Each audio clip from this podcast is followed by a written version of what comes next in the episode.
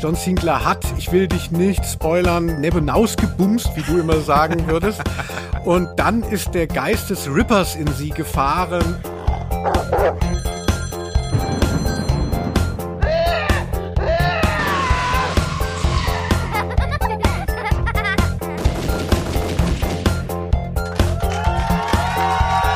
Aus Name der Rose.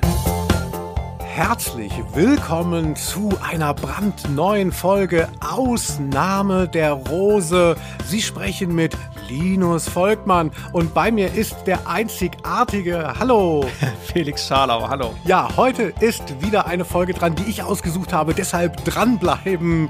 Wir hören heute mit euch John Sinclair im Nachtclub der Vampire. Das Jahrtausend war noch jung. Die Menschheit hatte der Natur viele Geheimnisse entrissen.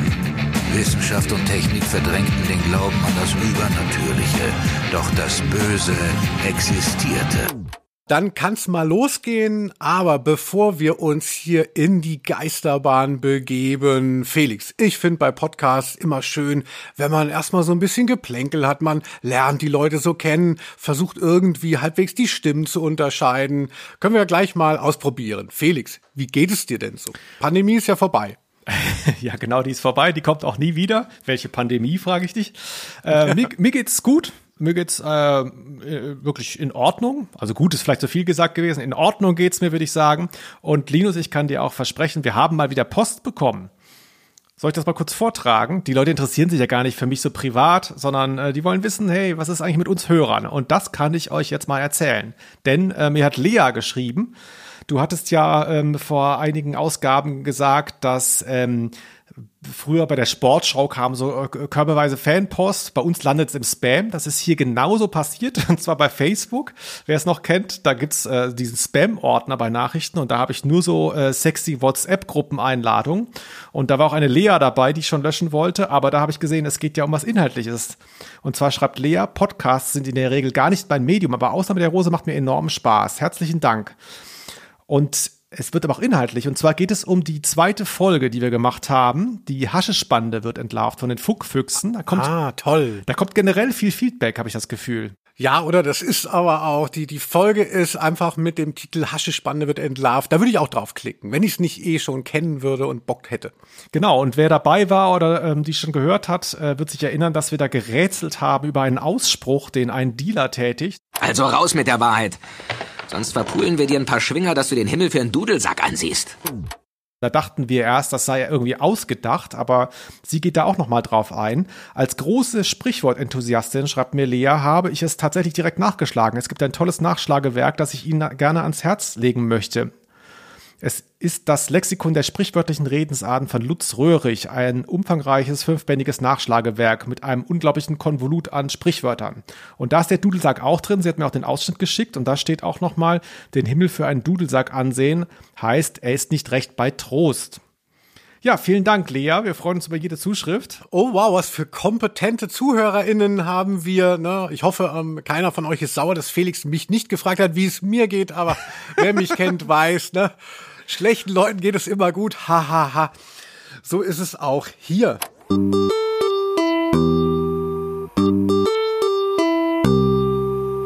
Ja, was erwartet uns heute? Ähm, es geht um die allererste Folge John Sinclair. Obwohl John Sinclair tauchte ja schon auf in dem Universum des Autoren Jason Dark, alias Helmut Rellergert. Also bevor das in den 70er Jahren losging, gab es schon eine Reihe bei Bastei Lübbe, also es war alles äh, erst noch so in Heftchenform gewesen. Und die hieß Gespensterkrimis. Und da kam schon John Sinclair vor. Und dann war das so erfolgreich, dass man dem eine eigene Serie gegeben hat. Und die allererste Folge, das allererste Heftchen und dann auch das allererste Hörspiel der Edition 2000, erklären wir alles später nochmal, wahnsinnig toll, ähm, war eben im Nachtclub der Vampire. Man kann sich ja eigentlich unter dem Titel schon sehr viel vorstellen. Felix, gehst du viele Nachtclubs?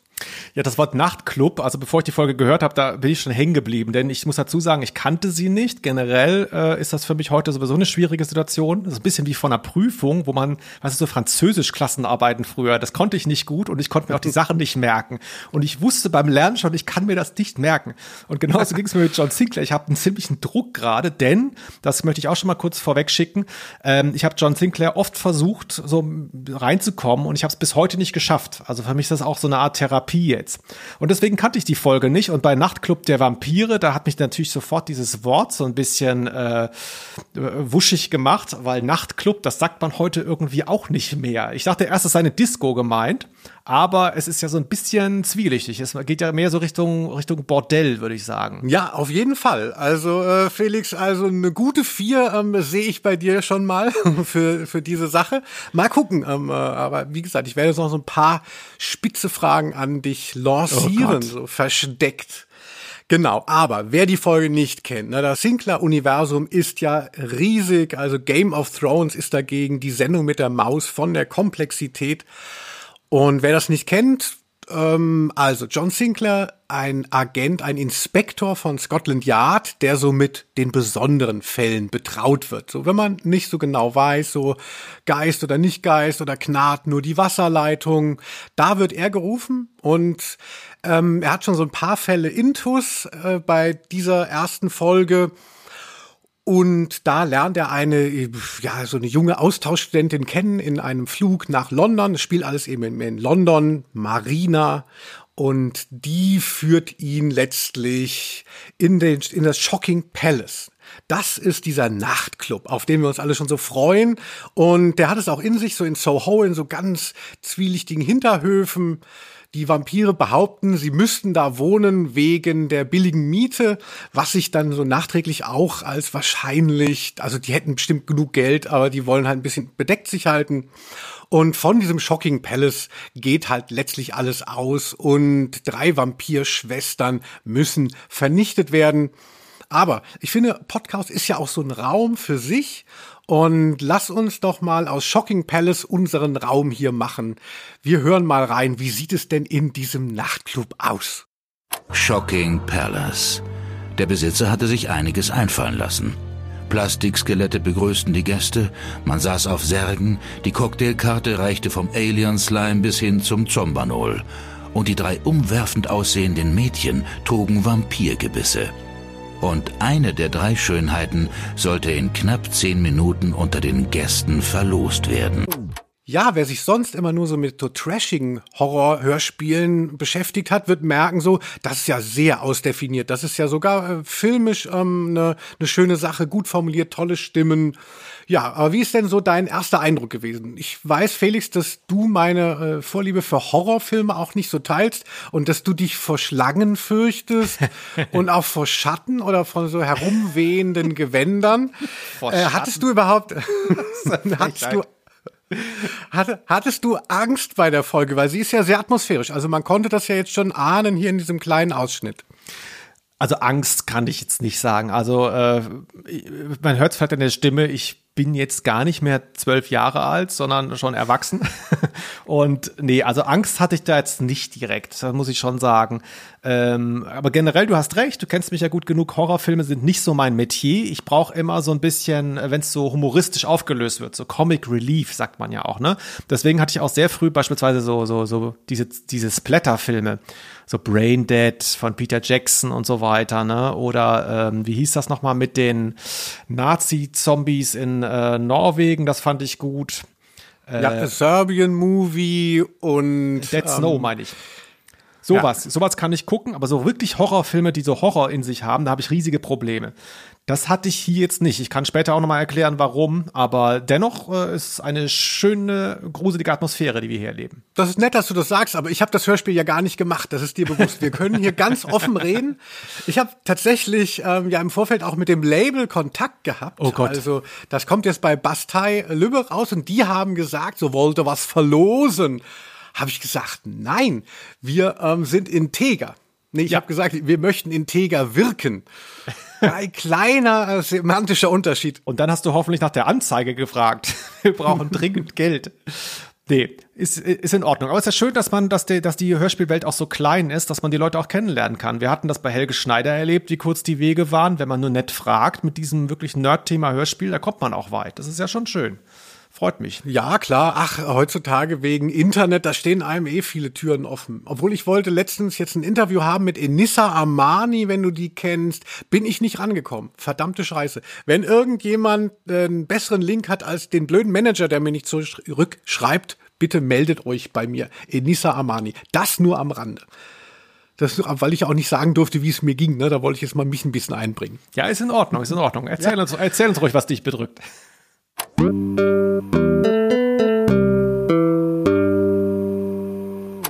Es gibt ja noch so etwas eigentlich unbekanntere Horror-Hörspiele bei dem Europa-Label, die uns ja sehr präsent waren. Larry Brand und Macabros zum Beispiel.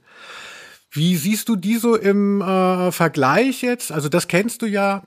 Ähm, fandest du es jetzt besser oder schlechter? Wie, wie gut ist es jetzt die reingelaufen alles. Das Interessante ist halt, die kamen ja auch ungefähr zeitgleich. Also wenn man jetzt nicht so ganz genau aufs Jahr schaut, aber so ne, äh, ungefähr an, in den 80ern tauchten die auf. Da hatten wir auch schon mal am Rande drüber gesprochen, war ja auch der Versuch von ähm, Hörspiellabels, so ein bisschen ältere äh, eine ältere Zielgruppe zu erschließen, Jugendliche mit so Grusel-Thriller-Thematiken.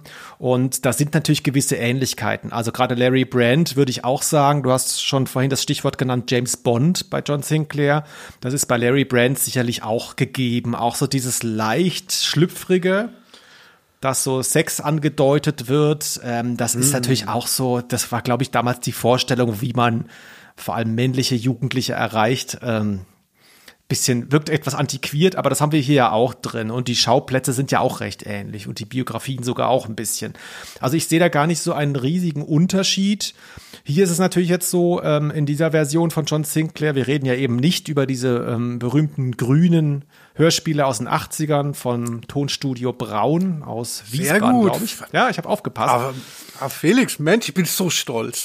Sondern wir reden ja über diese äh, Neuinszenierungen, die ja eben auch später angesiedelt sind. Also es gibt ja Handys und sowas, äh, gibt es ja alles schon. Das ist natürlich dann doch nochmal eine Differenz zu diesen 80er Jahre Hörspielen von Europa in dem Bereich. Genau, das ist ja auch das äh, Entscheidende, ähm, glaube ich, wie auch der Horrorfilm gekippt ist in den 2000ern Kindern und was auch diese Hörspielserie mitmacht, dass früher war halt Horror äh, so, man ist auf einer einsamen Insel, ne, und es ist möglichst eben noch im 19. Jahrhundert und du hast sofort einfach in der Geschichte schon äh, einen Ort angelegt, an dem man nicht wegkommt und vor dem man sich dann auch fürchten kann, ne, und äh, es überall raschelt es im Gebälk und man weiß nicht, wer ist jetzt da, kommt da aus dem Brunnen gekrochen. Und das ist ja gar nicht so horrormäßig, wenn man eigentlich ein Handy hat und alles GPS geordnet ist, äh, GPS orten kann. Und das macht ja diese neue Generation von Horror-Hörspielen nimmt es ja mit. Also man versucht einfach diese Situation, dass man sich ausgeliefert fühlt, ähm, herbeizuführen, ohne zu leugnen, dass es die Technik gibt. Und das ist hier wirklich sehr gut gelungen. Also, dass man eben nicht ins 19. Jahrhundert zurück muss. Ja, also äh, generell bei diesem, bei dieser Handy-Geschichte, das ist ja oft so immer dieses, ja, seit es Handys gibt, sind Geschichten schwieriger zu schreiben, weil man kann sich ja gar nicht mehr verirren. Ja gut, aber man erlebt es ja oft genug in Filmen oder in Hörspielen, dann ist das Handy halt alle oder man hat es verloren oder sonst was. Also man kann das ja auch abschalten, wenn man will.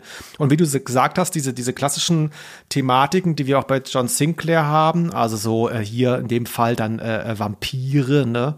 Ähm, das ist ja eh schon so per se archaisch. Also da sind ja schon Generationen von Vampiren. Also ist ja alles sehr rückwärtsgewandt, diese ganze Mythologie von, äh, also vergleiche auch die Mördermumie, die wir ja schon besprochen haben. Und da ist es dann natürlich ganz reizvoll, wenn es auch so ein bisschen zukunftsgerichtet ist in der Erzählung.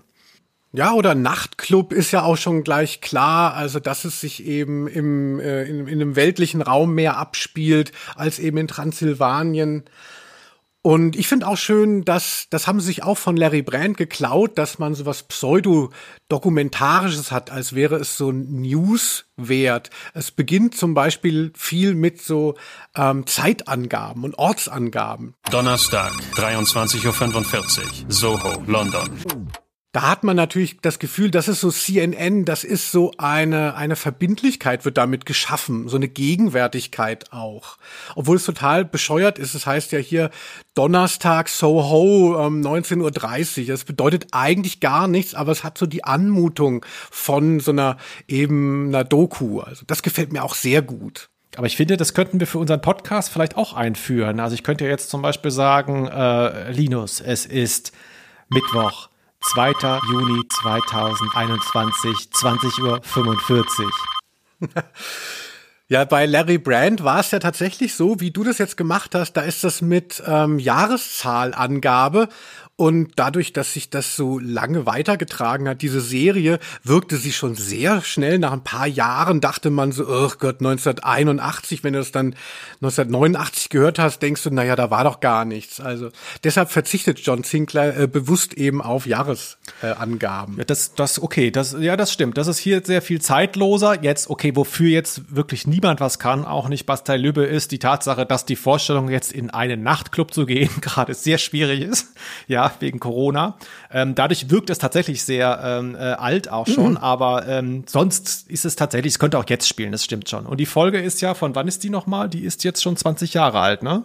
Oder bin ich blöd? Genau, mhm. genau. Damit ist diese Edition 2000 gestartet. Also es war eben so, wie du gesagt hast, es gab John Sinclair äh, Umsetzungen in diesen grünen Kassetten und ja, die waren mal mehr, mal weniger gut. Also ich hatte da als Kind auch mal welche und fand die ganz gruselig, weil sie genau das, was du gesagt hast, ähm, nicht haben. Sie haben keinen so Comic Relief, der jetzt in, der, in den neueren auch dabei ist, dass es das so ein flapsiger Inspektor ist mit so einem Agentencharme. Ähm, diese äh, Alten hatten das teilweise nicht und waren sehr, ähm, ach, also waren sehr kalt und grausam. Ich hatte zum Beispiel ähm, die Teufelsuhr, also furchtbar im Original. Aber da waren auch teilweise Sachen nicht so gut und das hat auch dem Autoren, wir hatten es ja schon gesagt, Helmut Rellergert, merkt euch diesen gruseligen Namen, in echt heißt er Jason Dark, nee, umgekehrt. und der fand äh, die Originalumsetzungen, also aus den 80er Jahren, auch nicht so gut. Ja, da habe ich zum ersten Mal gesagt, ach du Scheiße, wortwörtlich, denn ich wurde erinnert an die Hörspielproduktionen, die da einige Jahre zurücklagen. Und das war nicht, um es positiv auszudrücken, das Gelbe vom Ei. Oha, ja, das klingt äh, von Helmut Rellergert jetzt äh, nicht so positiv. Äh, da scheint ja das weiß ich nicht, Tischtuch zerschnitten ist jetzt zu viel reinterpretiert, aber ähm, ich weiß gar nicht. Ich habe ich hab die vereinzelt mal gehört, diese grünen Kassetten. Also ich glaube im Horror-Taxi in New York oder so hieß eine Folge, die ich gehört habe. Ich habe das gar nicht so wahnsinnig trashig in Erinnerung, ehrlich gesagt. Nee, also es war auf jeden Fall nicht der Standard, der dann ähm, äh, kam, aber es war jetzt auch nicht schlecht. Also mir kommt so ein bisschen vor, wie wenn Stephen King, der ja immer beleidigt war wegen der Verfilmung von Shining. Also man hat dann schon so ein bisschen das Gefühl, der Autor hat dann eine ganz eigene Vorstellung, die vielleicht gar nicht die richtige wäre, aber dann die Edition 2000, also dann wurde das eben neu ausgeschrieben. Von Beisteil Lübbe haben sich eben neue Produzi Produzenten gesucht und das hat auch Jason Dark überzeugt. Er durfte sogar auch äh, mal eine kleine Rolle spielen. Krieg ich auch eine, Jason? Na, hier bitte.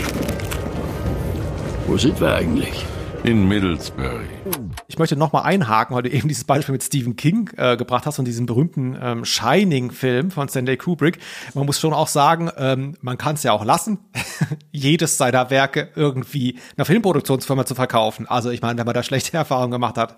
In dem Fall hast du schon manchmal das Gefühl, so es wird halt jede Lizenz mitgenommen und äh, hinterher sich beschwert. Also bei Stephen King, ne? Also no offense, aber ich kenne auch wenig gute Stephen King-Filme, aber dann soll er halt soll das halt lassen. Ne? Ja, das Schlimmste ist doch dann, dass er das dann nochmal hat äh, verfilmen lassen und das war richtig scheiße. Also mhm. die Sachen, all die Verfilmungen, wo Stephen King dann seine Hände im Spiel hatte, waren ganz furchtbar. Ja. Ich glaube auch bei Lengo äh, Liers oder Liars, ich weiß nicht, wie man es ausspricht, liebe Freundinnen, Lengoliers, Lengoliers, also, naja, aber ähm, wie gesagt, wir trauen einfach Jason Dark mal mehr zu. Ich hatte sogar ähm, damals, als das so losging, ein Interview mit ihm gemacht für das Intro-Magazin noch. Und da war der schon alt und wie es aussieht, schreibt er aber immer noch diese ähm, Büchlein, also diese Heftchen. Wahnsinn. Weißt du, wie viel es da gibt? Ähm, ja, ich hatte es mir aufgeschrieben. über- über 270 Millionen, verkauft, ja. nein, Episoden. genau. Jede wurde einmal verkauft. Entschuldigt. So wäre es bei uns. Ne? Er hat über 2000 Sehr Bände, lustig, äh, ja. schon, also 2016 hatte er schon den 2000. Band offensichtlich fertig. Da werden noch ein paar gekommen sein. Das ist ja schon wirklich, wirklich total krass. Genau, und er hatte äh, damals erzählt in dem Interview, dass er wirklich so eine Routine hat. Also er steht dann irgendwie auf, kriegt äh, Frühstück bereitet und setzt sich dann drei Stunden an den Rechner von neun bis zwölf, pennt dann, glaube ich, nochmal und schreibt dann nochmal zwei Stunden und, und schreibt da wirklich durch und immer noch auf Schreibmaschine. Ich weiß nicht, ob er das jetzt mittlerweile gewechselt hat. Aber ähm, also sehr so so konzentriert und also ich bin ja jetzt auch mal wieder eingestiegen. Also wir hören ja jetzt, haben jetzt die erste Folge gehört, aber es gibt ja jetzt, glaube ich, 147 ist gerade rausgekommen und es ist ein Wahnsinn. Es gibt ja so ein recht großes Universum. John Sinclair ist ja nicht alleine. Er hat noch so ähm, ja, also Freunde um sich herum, sein Team. Und da ist ja auch dem einen oder anderen was passiert. Der, die eine würde mal zur Hexe, irgendwer stirbt und so. Also es ist schon auch, also es ist jetzt nicht nur so, dass es so einmal was passiert und dann ist wieder auf Anfang, wie bei einer Sitcom.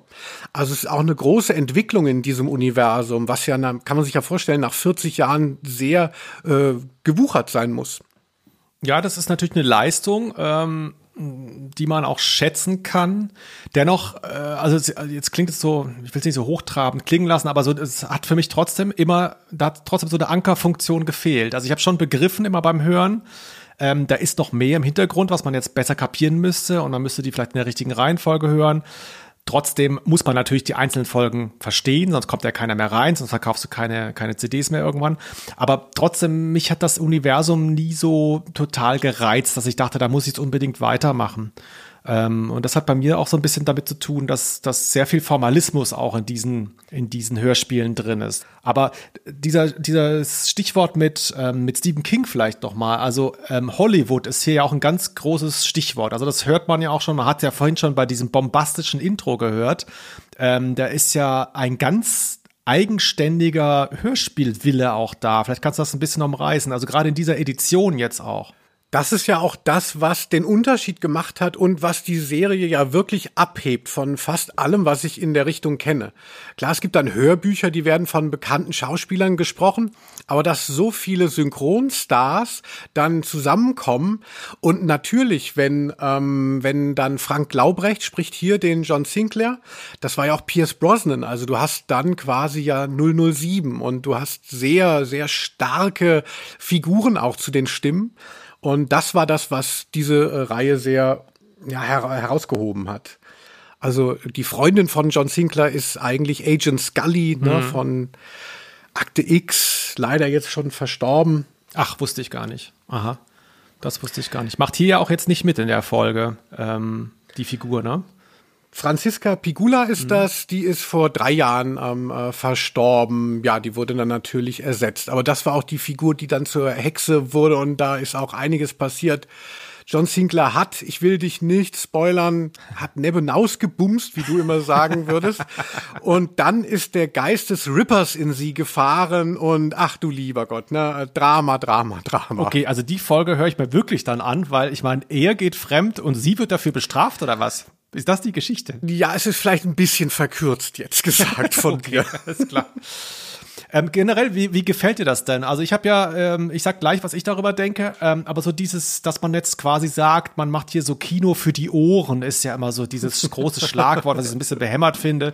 Aber hier ist ja wirklich der Wille, Hollywood als Audiomedium darzustellen. Wie Hollywood, das? wie du immer Hollywood sagst. Ach, hm, ne?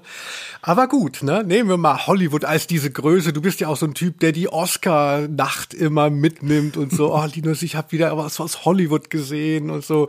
Die Universal Filmstudios. Bedeutet mir so viel.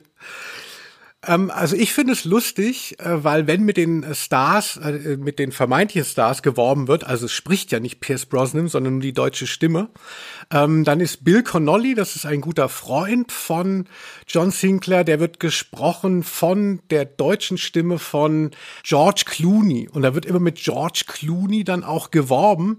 Aber das ist für mich auch vor allem, aber fast nur eher, eher die Stimme von George Costanza von Seinfeld.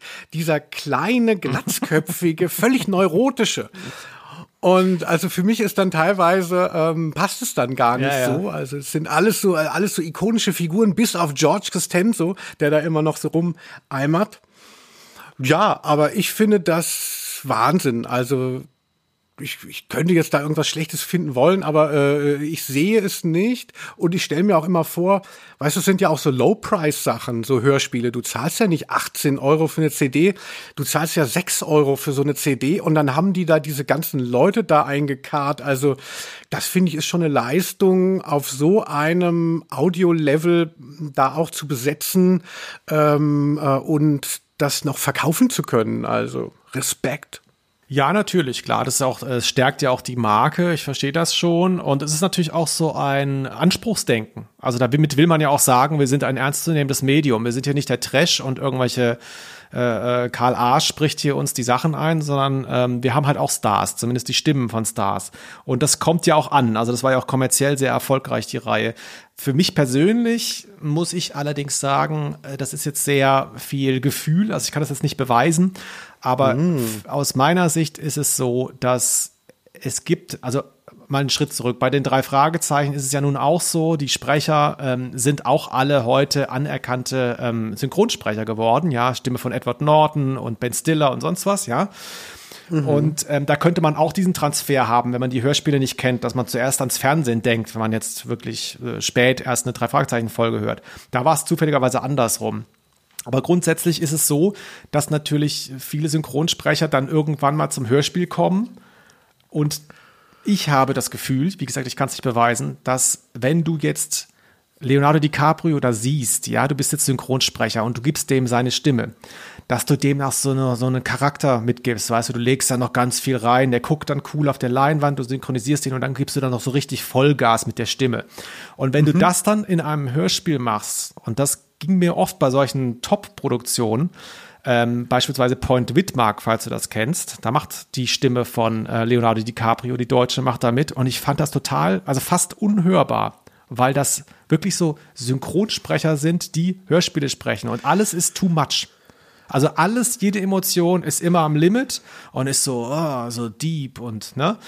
Aber dieses Subtile, also dieses Beiläufige, dass ein Hörspiel, dass jemand reinkommt und Hallo sagt zu einer anderen Figur, ein banales Alltagsgespräch, das dann wirklich realistisch klingt, wie es im Alltag klingen würde, das erlebe ich da nur ganz selten. Sondern die Leute sprechen die banalsten Sätze teilweise ziemlich aufgebauscht. Aber wie gesagt, ich kann es nicht beweisen. Mir kommt es so vor manchmal, dass das nicht so auf. Verstehe, also du vermisst so ein bisschen den Naturalismus. Ja. Also so, Ja. guck doch Fassbinder-Filme, wenn dir das so viel wert ist. Also nee, aber ich wollte nur sagen, ich habe gar nicht das Problem, dass ich jetzt dann irgendwie an James Bond denke oder an irgendwelche anderen Filme oder Serien, sondern ich habe das Problem, dass die Stimmen mich manchmal nicht überzeugen. Also das kann ich jetzt auch nicht pauschal sagen, möchte ich auch nicht. Aber es gibt so ein paar, wo ich denke, ach, den brauche ich nicht mehr in einem Hörspiel. Ja, also ich finde es eine ziemliche Materialschlacht, weil man tatsächlich diese ganzen Stimmen ja kennt und dann eben damit konfrontiert ist. Ich hatte es ja eben auch gesagt, wen man damit verbindet und das vermischt sich natürlich dann schon mit der Figur, die gerade erzählt werden soll. Aber also als Nachteil habe ich es trotzdem nicht empfunden. Ich fand es schon so als Alleinstellungsmerkmal eher. Und wenn du gerade noch die drei Fragezeichen erwähnt hast, Jens Wawricek war ja auch bei Alles Dichtmachen dabei. Hier Hashtag Alles Dichtmachen, die Schlauspieler, die sich da ähm, äh, für den Lockdown ausgesprochen haben, so ironisch. War ich schon ein bisschen enttäuscht, aber das nur am Rande. Wir wollen es auch nicht zu ähm, politisch machen. Die Leute sollen in uns alles reingeheimnissen können, sollen denken so, ah, Felix Scharlau ist er eher der Rechte, ist Linus äh, mehr links und so, dass man nicht so weiß, so. Also es ist gut, weißt du, wenn man auch eben nicht äh, wie die äh, Synchronsprecher das schon so vorgeben mit ihren Stimmen. Wir wollen für euch weiße Blätter sein. Na gut.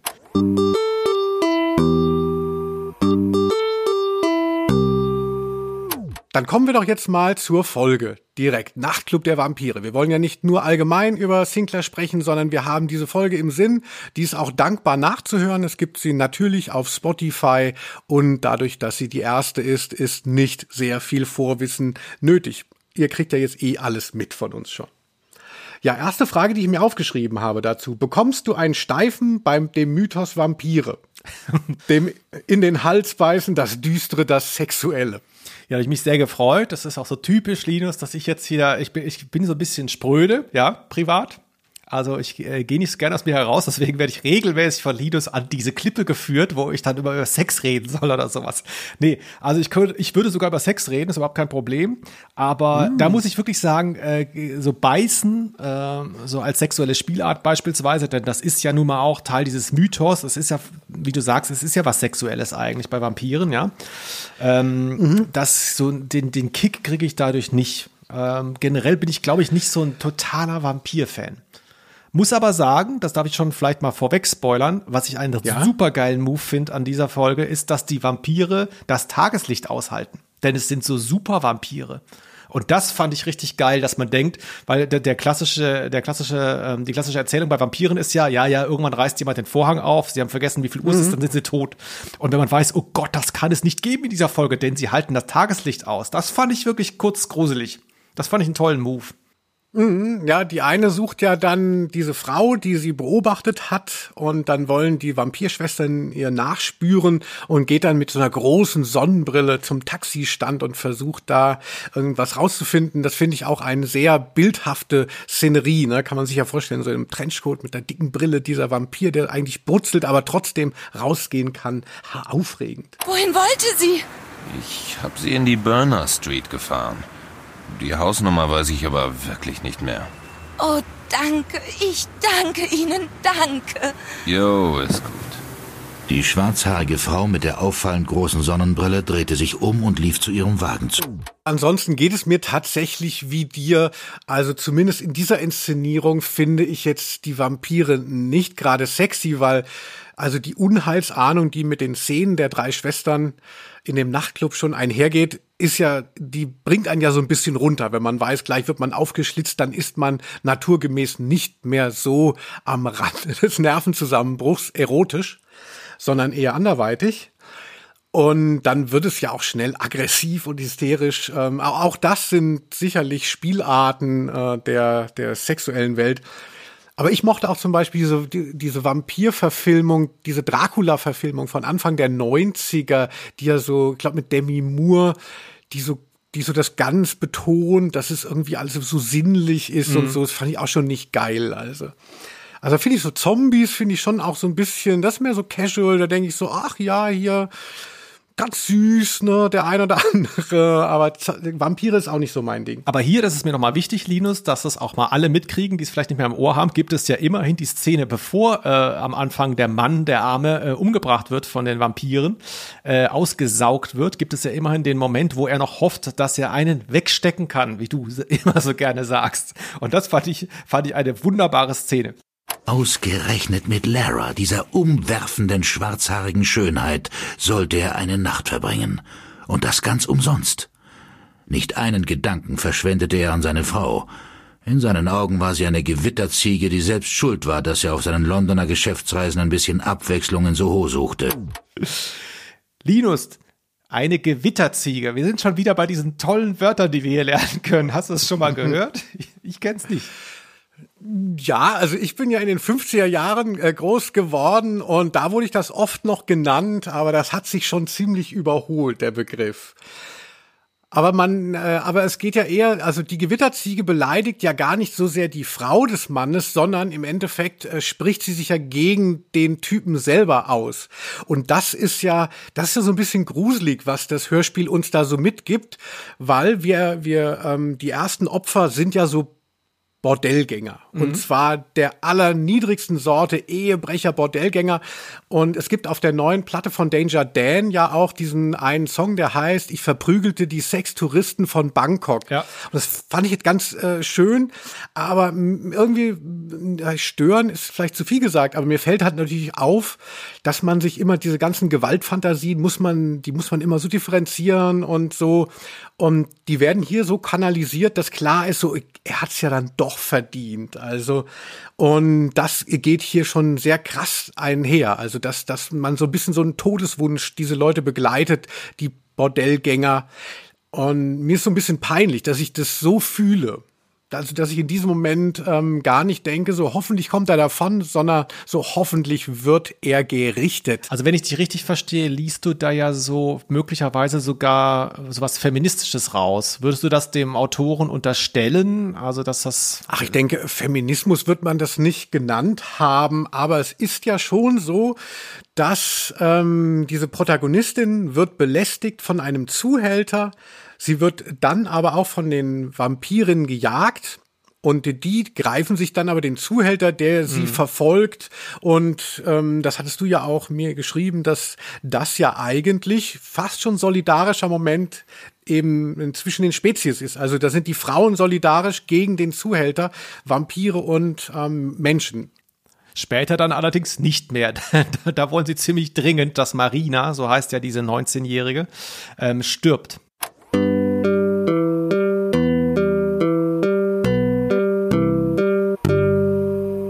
Wir haben es äh, schon gesagt. John Sinclair ist so eine Art James Bond des Übernatürlichen. Da deutet ja vieles drauf hin. Jetzt, wenn man mal zurückgeht in der Zeit, in den 70ern, als äh, Jason Dark sich das ausgedacht hat, war James Bond eine Riesenmarke. Äh, vielleicht sogar noch größer als heute, kann ich mir vorstellen. Ähm, das war so der, der coole äh, Cop, sag ich mal, der, der irgendwie bei den Frauen gut ankommt. Das ist so eine Schablone, die lag da rum. Und die hat er genommen und so ein bisschen vermengt mit sowas ähm, Übernatürlichem, ja, oder Jenseitigem. Das ist ja eigentlich, äh, ist mir da aufgefallen, ein ganz klassischer Move eigentlich von er sehr erfolgreichen äh, Erzählformen, dass immer so Sachen vermischt werden. Da hatte ich was gelesen, was interessant ist, dass die erfolgreichsten Hollywood-Stoffe, also die größten Franchises der letzten Jahrzehnte aus Hollywood, dass die immer das Phänomen beinhalteten, dass sie kein reines Genre-Kino mehr waren, sondern immer mehrere Sachen vermischt haben. Star Wars beispielsweise kannst du ja lesen als so eine Mischung aus Science Fiction, was es ja schon vorher gab natürlich, und Western. Na? Also du hast quasi Duelle im Weltall. Das ist so eine so eine Verbindung. Oder ich dachte irgendwie an Zurück in die Zukunft. Das ist äh, setzt auf den Erfolg der Highschool-Filme auf, aber vermischt das eben auch mit so Zukunftsreisen. Und das selbe haben wir hier auch. Ne? Also eigentlich unkaputtbar, wenn man so Sachen ineinander wirft. Ja, also Wahnsinn, aber mir fällt auch schon wieder auf, wie sehr du Hollywood liebst. Also war mir immer gar nicht bewusst. also ein Gruß geht hier noch mal raus aus Good Old Germany nach Los Angeles. Zwölf Punkte. Ach nee.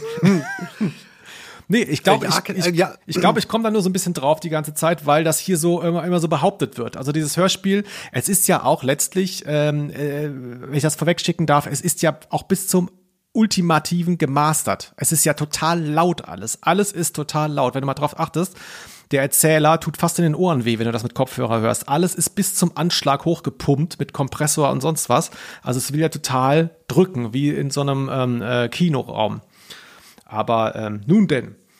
Ja, also wir haben ja auch mal mit demjenigen, der diese Hörspiele umgesetzt hat, ein Interview gehabt vor Äonen. Oliver Döring war das damals noch, ist jetzt jemand anderes.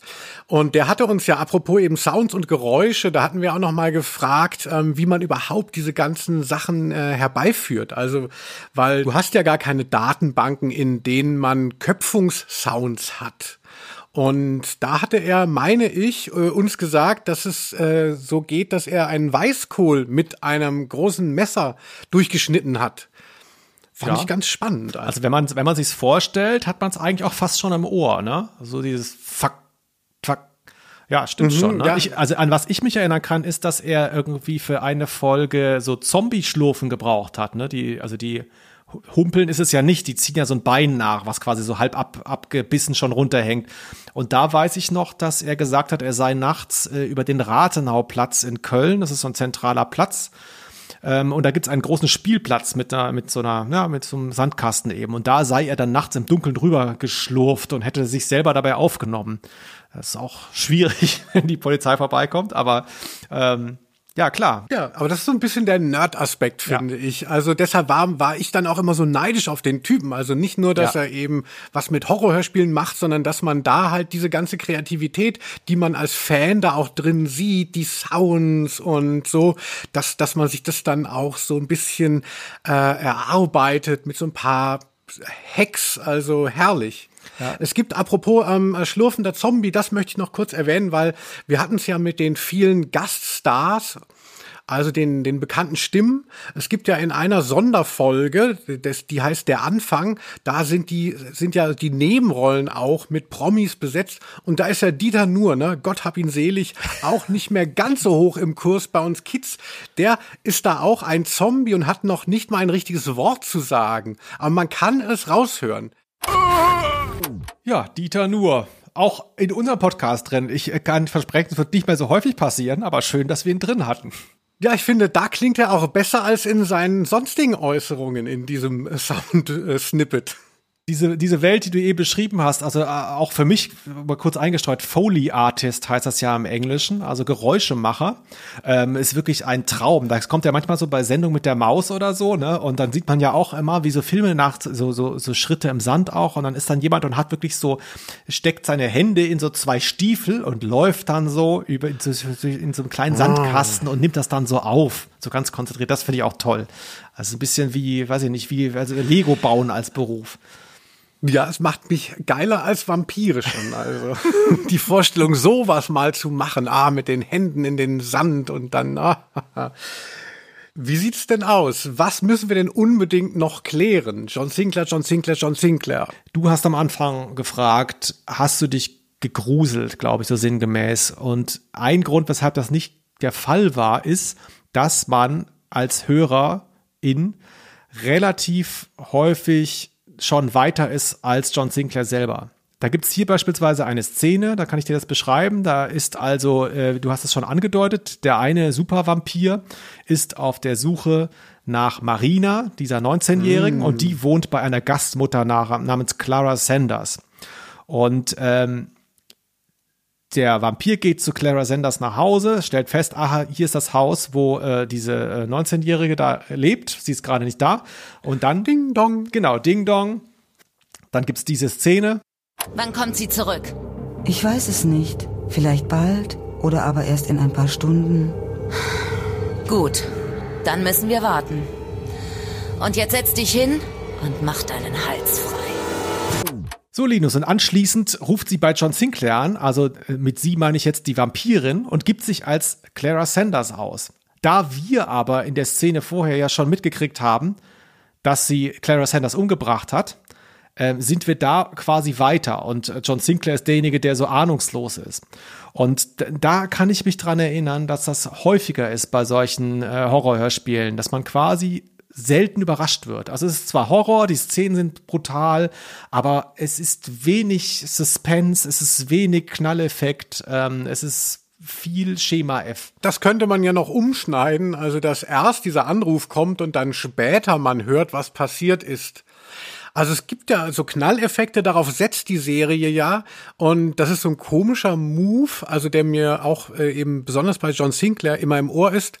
Dann erzählt der Erzähler was, geht so ein bisschen ran und dann im Satz kommt dann eben so ein Soundeffekt, ne? Dann springt wieder mhm. jemand aus dem Schrank und so. Also das ersetzt aber vermutlich jetzt nicht diesen etwas die, die äh, diffizileren ähm, Ansatz, den du äh, meinst. Also du meinst ja, dass der, dass das äh, Storytelling nicht subtil genug äh, wäre. Ja, also generell, wenn du dir den Horrorfilm vorstellst, da ist es dann ganz oft so, dass du denkst, du denkst ständig, gleich passiert was Schlimmes. Also der Protagonist macht die Tür auf und man denkt, da ist jetzt irgendwie der Zombie dahinter. Nee, zweite Tür auch noch nicht. Und dann denkt der Protagonist, alles klar, hier ist niemand im Haus. Und dann von hinten, von irgendeiner, in irgendeinem Moment, aus irgendeiner Richtung, wo du es nicht erwartest, da passiert's dann, wo du nicht mehr mit rechnest. Das hast du im Film. Und das hätte ich mhm. gerne häufiger auch äh, in, in, so einem Hörspiel gehabt. Und das habe ich so ein bisschen vermisst. Und dieses, Formal, ah, ja. dieses Formalistische, das gibt's auch bei Larry Brand ähm, ist mir auch am Anfang aufgefallen, nämlich dass diese Folgen als Exposition immer ganz, ganz häufig haben, dass Opfer von dem alle schon wissen, das wird jetzt gleich das Opfer sein, äh, geht dann eben hier in diesem Fall hier in den Nachtclub oder sonst wohin. Und das Letzte, mhm. was derjenige dann sieht, bevor er dann irgendwie verblutet ist, oh Gott, da schwebt ja ein Vampir oder was auch gerade das Thema der Folge ist. Ne? Und dann geht's los. So sind diese Folgen mal aufgebaut und das ähnelt sich doch recht stark, hatte ich so in Erinnerung. Aber vielleicht müsste ich auch mehr davon hören mal. Ja, also irgendwann ist es tatsächlich, also ich habe am Anfang auch immer gerne die abgeschlossenen Folgen gehört. Also es gibt ja welche, das sind dann halt eben, die sehr für sich stehen. Und dann irgendwann war mir das dann auch zu statisch und dann habe ich eben angefangen, die Folgen ähm, äh, mir besonders zu geben, die dann irgendwie so eine, an die längere Erzählung anschließen. Also. Weil, also ich mag im Horrorfilm das eigentlich gar nicht, wenn, wenn so drei Türen werden aufgemacht und es ist klar, ähm, jetzt kommt nichts und dann, ah, Erleichterung und dann dreht sich die Person um und da steht es dann. Also ich finde, das im Film ist mit, mindestens genauso vorhersagbar. Also deshalb habe ich das jetzt konkret nicht vermisst. Aber ich verstehe schon, was du meinst. Also es ist jetzt auch nicht so, dass das jetzt besonders ja anspruchsvolles äh, Storytelling wäre. Also es, es muss ja wahrscheinlich auch recht linear funktionieren. Und man kann sich auch eh so schlecht konzentrieren. Also ich bin ja ganz froh, dass es nicht zu kompliziert erzählt wird. Ja, das stimmt. Aber hinter, jetzt interessiert mich jetzt doch, hinter welcher Tür soll denn der Zombie stehen bei dir in deinem Horrorfilm? Hinter der ersten schon? Nein, aber das ist, das ist ja richtig so ein Ritual in diesen Filmen. Du merkst Ach, so, ah, jetzt mhm. geht's so ein bisschen runter und du weißt, gleich kommt es, weil geguckt wird. Aber du weißt natürlich, es kommt nicht erst, erste, zweite, dritte. Verstehe. Und es gibt ja zum Beispiel bei Final Destination, das ist so ein Film, der ohne ähm, Monster auskommt. Da werden die von dem, so virtuell von dem Tod heimgeholt. Und dann sterben die aus heiterem Himmel und ganz zum Schluss denkt man so, die eine geht über die Straße und dann kommt der Bus und das sind wirklich überraschende Todesfälle. Ähm, das war eine Serie, wo das mal aufgebrochen war, zumindest am Anfang. Also war dann so erfolgreich, dass es ähm, fünf oder sechs weitere Teile gab, die sich dann auch auch schnell wieder standardisiert haben. Also muss halt immer in Bewegung bleiben. Wo immer am Schluss jemand vom Bus überfahren wurde. Das ist eine super Szene, musst du dir noch mal geben. Ja. Also das Ende von äh, Final Destination. Ich glaube, dann kommt auch der Abspann tatsächlich. Also das war überraschend. Apropos überraschend, ne? Ähm, äh, wollen wir nicht mal zu dem kleinen Spiel kommen? Du hast ja gesagt, so, ah, Linus, ich ich habe mir mal was ausgedacht. Die, die Leute, die so lange dranbleiben bei einem Podcast, die wollen hinten raus noch mal was Besonderes. Genau, und das kommt gleich nach diesem Jingle.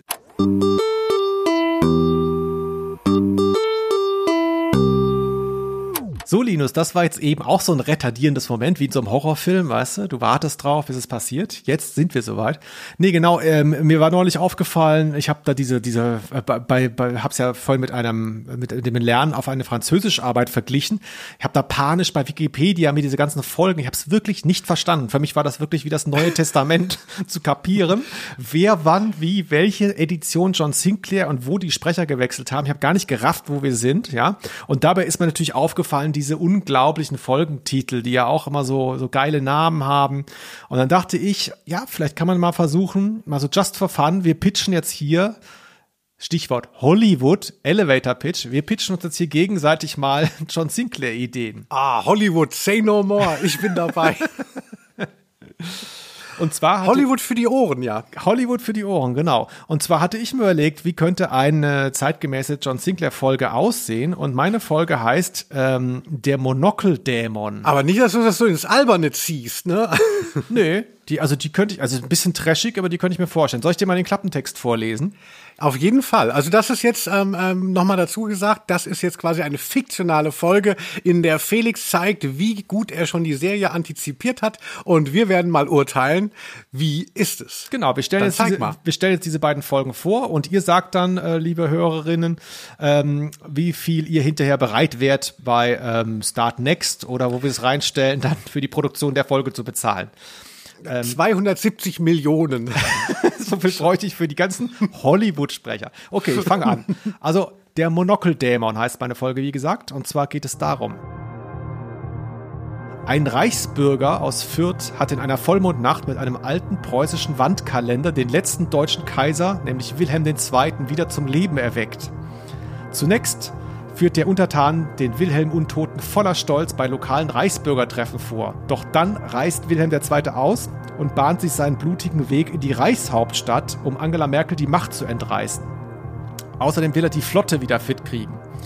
Und dabei muss dir vorstellen, wie so eine Art Road-Movie zerfleischt er eben auf dem Weg von Fürth nach Berlin so alles, was ihm da so in die Quere kommt, was nicht in sein Weltbild passt. Also äh, Liberale, äh, Ausländer, Schwule, alles wird so quasi, kommt so vors Monokel und wird da irgendwie weggefetzt.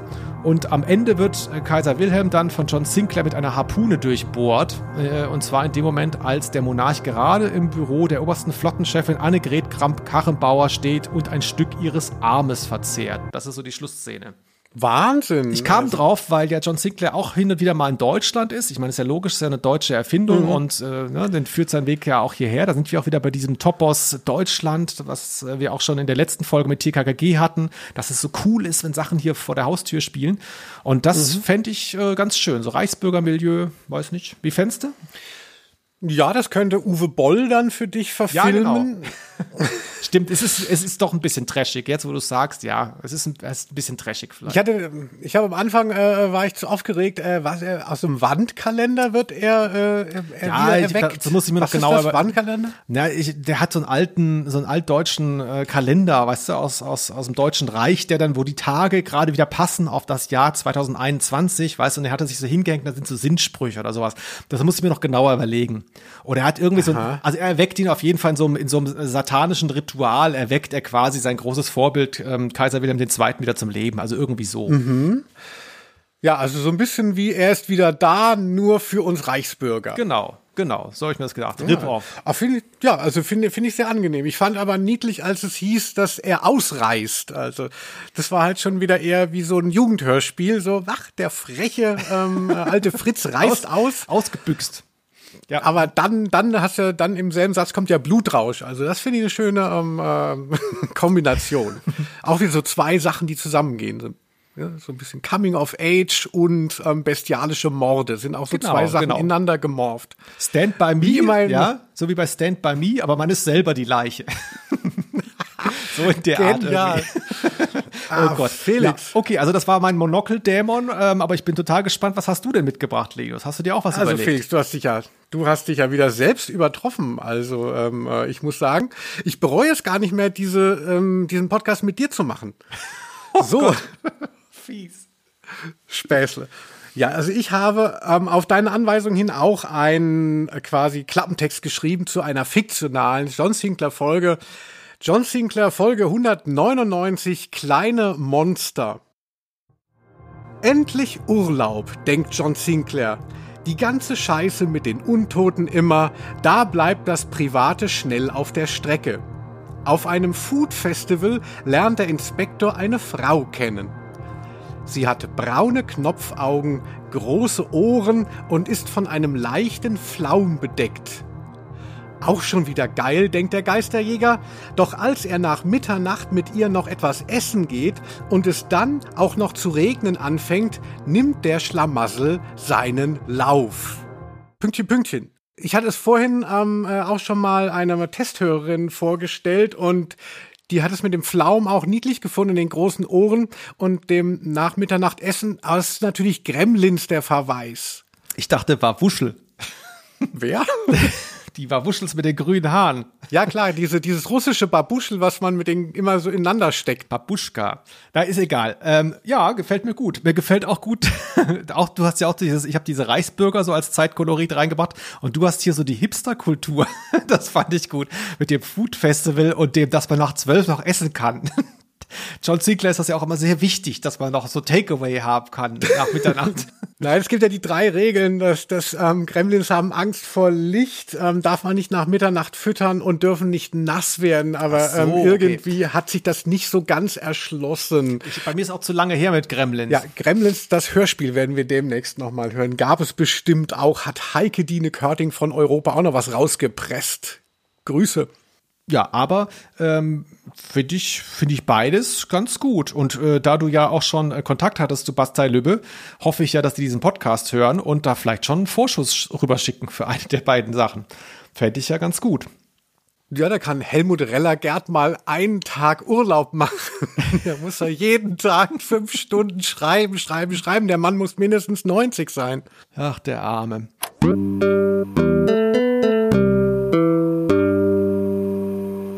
Mein Fazit mal kurz. Also ich glaube tatsächlich, dass ich mir jetzt im Laufe des Sommers noch mal ein paar andere äh, John Sinclair Folgen anhören werde aus den unterschiedlichsten Phasen. Es gibt ja sehr viele verschiedene. Ähm, es gibt ja beispielsweise auch die englischen Hörspiele seit ein paar Jahren. Ähm, die habe ich witzigerweise genau. alle gehört. Äh, sind jetzt auch nicht so wahnsinnig viele, ich glaube sechs oder so. Ähm, gefällt mir ganz gut. Kann ich die die kann ich auf jeden Fall empfehlen. Aber ich habe wieder so ein bisschen Bock bekommen, das mal zu hören. Ähm, es ist aber tatsächlich, wie du auch gesagt hast, äh, man muss ja nicht ganz so viel mitbringen. Also es ist jetzt ja nicht irgendwie äh, drei Subplots und äh, 35 Figuren, sondern es ist ja sehr überschaubar eigentlich innerhalb der Folge vom, von den Figuren her. Und das fand ich, fand ich hier ganz gut gelöst eigentlich. Wie hat's dir denn gefallen jetzt so beim Wiederhören? Ich äh, komme immer mal wieder so intervallmäßig auf John Sinclair zurück. Also ich verfolge das nicht in seiner ganzen äh, Breite, aber dann, dann kriege ich über den Rappel und höre dann mal wieder äh, 10, 20 Folgen am Stück nach einem halben Jahr und, und schaff mir das dann wieder drauf Ach, und finde halt diese Verbindlichkeit so gut. Also so bei Larry Brand oder der Gruselserie, die wir ja auch schon hatten, das sind dann natürlich so einzelne Folgen und die kannst dann immer wieder hören. Und die Sachen, die dann später rauskommen, sind dann meistens scheiße. Und bei John Sinclair hast du halt einfach einen Standard, der sich so durchzieht durch so ein riesiges Universum. Es gibt ja auch noch John Sinclair Classics dann, bevor er Geisterjäger wurde oder wie er dazu wurde. Also du hast da halt richtig Material. Es fließt alles irgendwie zusammen und ist eben auch mehr als nur eine Folge, die Welt. Also mir macht es schon immer noch Spaß und ich habe jetzt auch wieder richtig Bock. Ich habe jetzt die jüngste Folge gerade gehört, meine Henkersmahlzeit. Mhm. Deshalb kam ich vielleicht auch auf das Food Festival.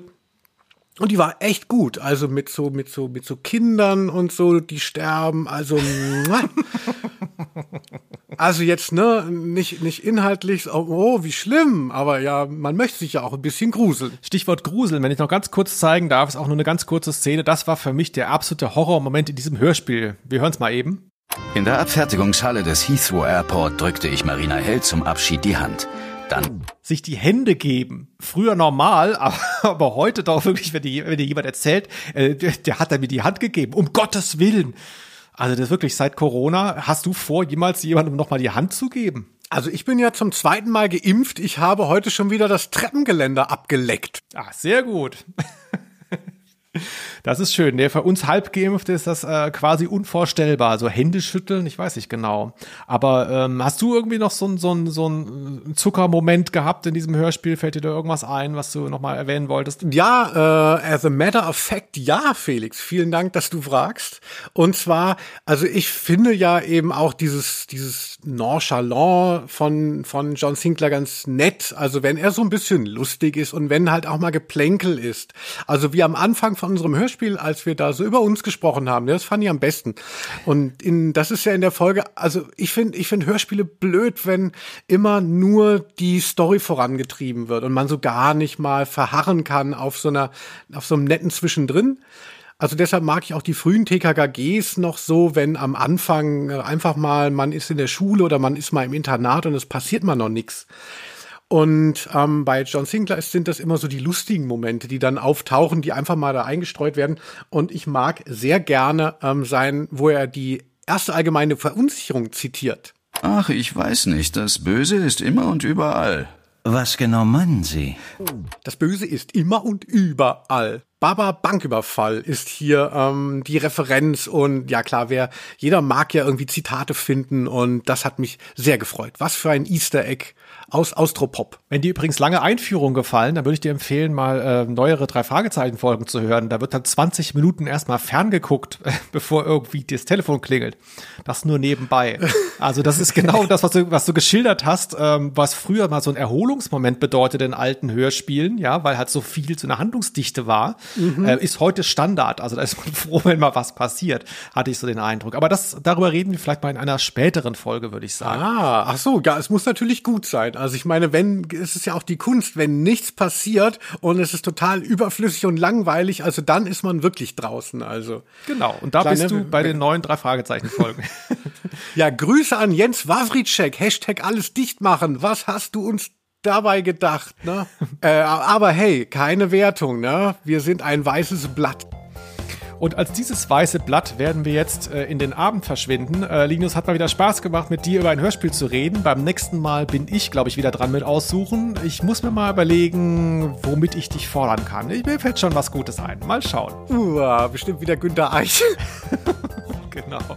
Alles Gute, das war Ausnahme der Rose. Ich war Linus Volkmann. Ich bin Felix Schaler und wir haben gesprochen über Im Nachtclub der Vampire.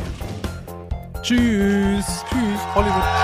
Ausnahme der Rose.